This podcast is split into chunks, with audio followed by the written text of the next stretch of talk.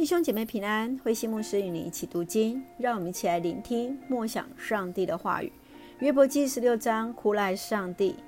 约伯记十六章第一节，约伯回答：这样的话我已经听够了，你们的安慰反而带来愁烦，你们还要不休不止地讲这些废话吗？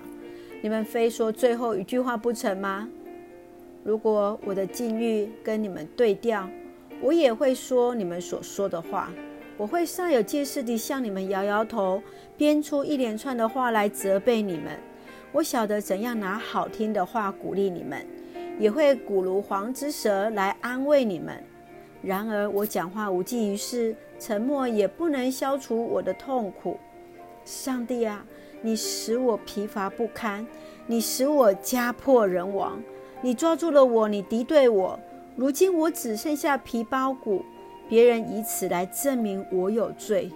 上帝在愤怒中撕裂了我，他向我咬牙切齿。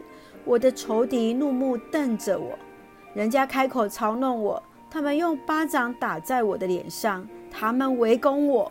上帝把我交在坏人手里，他把我丢弃在罪人手中。我本来生活安逸，但上帝折磨我。他勒着我的喉咙，把我摔碎了。他把我当箭靶子，从四面向我射击。他的箭射中了我的要害，使我肝胆倾流地上，一点也不留情。他一再的击杀我，他像武士疯狂般的践踏我。我悲伤，披着麻布衣服，我沮丧地坐在灰尘中。我因哭泣，面孔红肿。我的眼睛隆起，眼皮暗黑，可是我并没有犯强暴的罪。我的祷告出于至诚。大地啊，不要掩盖我的不幸，不要使我喊冤的呼声被淹没。我的证人在天上，他要起来为我说话。我的朋友们责备我，我在上帝面前眼泪汪汪。我希望有人为我向上帝抗辩。像人为朋友抗辩一样，我的年日飞逝，我将走上那一去不返的路了。十六章到十七章是约伯回答他的朋友提曼人以利法的第二次的发言。原本亲密的朋友并不体谅约伯，而认为他是因为做错事才灾难临头。在十六章第一节到第五节。约伯认为提曼人以利法根本不了解他受苦的呃的原因到底是在哪里，而从十六第六节呃十六章的第六节到第十四节，约伯他来表明人生最大的苦楚是因为上帝的原因，真正问题不在于他，是出自于上帝。而最后在十五节到二十二节，约伯再次坚信自己是无辜受苦的。而祈求有人能够为他出来出面作证。让我们一起来看这段的经文，在第一节啊，第一个部分，我们一起来看第二节到第三节。这样的话我已经听够了，你们的安慰反而带来愁烦，你们非说最后一句话不成嘛？最后一句话不成嘛？在法庭或是一些重要的会议当中，往往说最后一句话的人是大法官或是主席，因为他们要做最后的裁决和结论。当人与人吵架，似乎也是如此，仿佛当我们说最后一句话的人就是赢了。这让我们在思考，在人际关系当中，我们是不是也是那非要说最后一句话的人呢？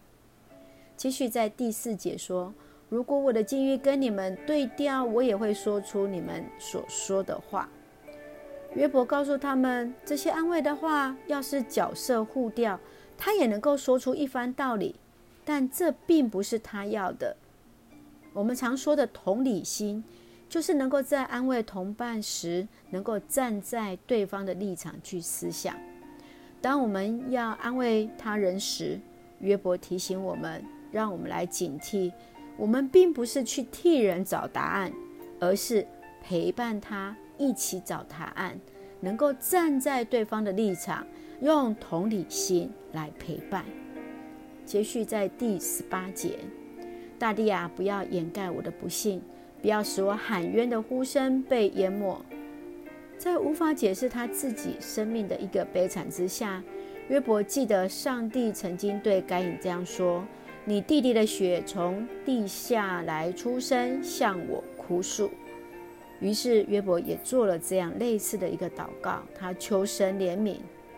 你是否看到一个信仰的前辈曾经对你所说的话来安慰你的心呢？也许在无意之间，或者是当我们在悲伤的时候，哪一句圣经的话语，或是哪一个信仰前辈，我们的弟兄姐妹的话语，就成为我们的安慰。在这一段当中，有一段很经呃经节，也是非常的著名的，也就是在第二十节。我的朋友们责备我，我在上帝面前眼泪汪汪。约伯不再把矛头指向上帝，与上帝来争辩什么，而是知道上帝才是他能够真正依靠的对象，因此他选择泪眼汪汪的来到上帝的面前，哭赖上帝。想想在你的生命当中，是否也曾经为自己的境遇来哭泣、来难过？最后我们选择要交给上帝，哭赖给上帝嘛？愿上帝来安慰我们，就让我们能够很平安，然后也能够尽情的在在上帝的面前泪眼汪汪，就让我们哭赖给上帝吧。我们来看一下十六章二十节这样说。我的朋友们责备我，我在上帝面前眼泪汪汪。是的，愿上帝让我们能够尽情在他的面前来流泪。上帝不看清我们所流的每一个眼泪。愿主自己来安慰我们。让我们一起用这段经文来祷告。亲爱的天父上帝，谢谢你的爱成为我们的祝福。当我们不被理解时，你来安慰我们的心。当身边有人痛苦不堪，你赐下智慧，让我们学习同理心，能够真实的来陪伴，将我们自己全然交托给你，求你成为我们的安慰，成为我们的力量，恩待保守我们弟兄姐妹身体健壮，灵魂兴盛，特别在接受疫苗当中一切平安，赐下平安喜乐，在我们所爱的台湾。我们的国家，感谢祷告是奉靠主耶稣圣名求，阿门。弟兄姐妹，愿上帝的平安与我们同在，上帝的爱亲自来擦去我们的泪水，愿主的平安与你同在，弟兄姐妹平安。